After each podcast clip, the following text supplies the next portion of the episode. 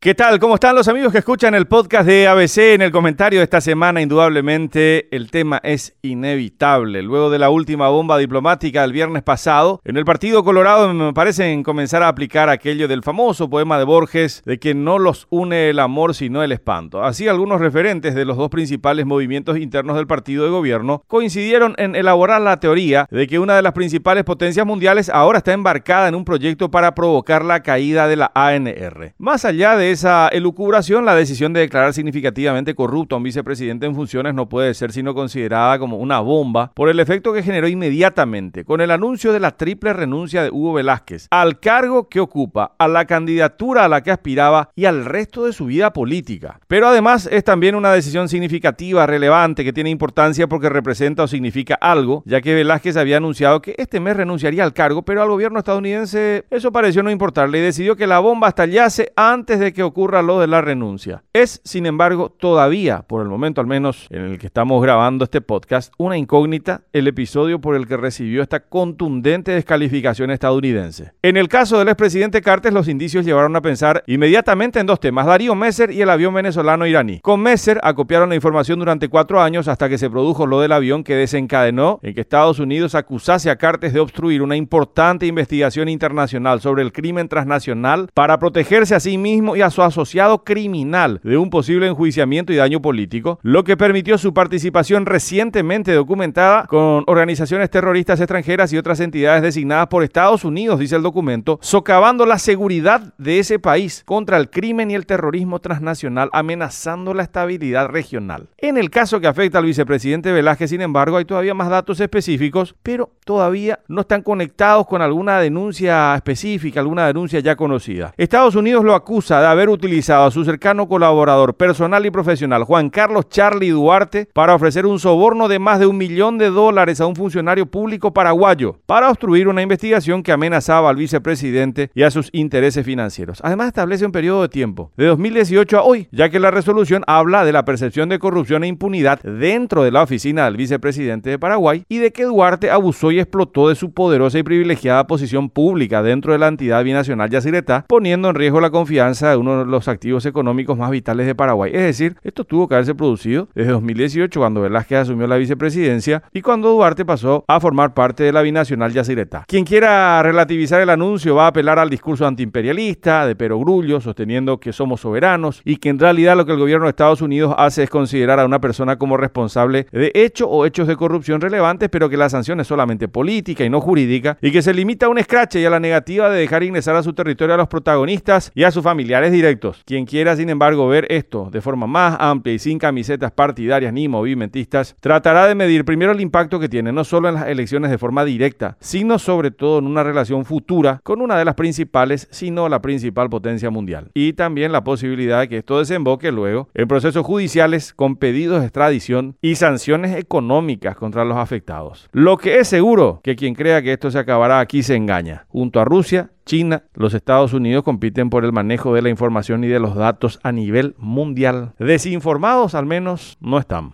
Hasta la próxima semana.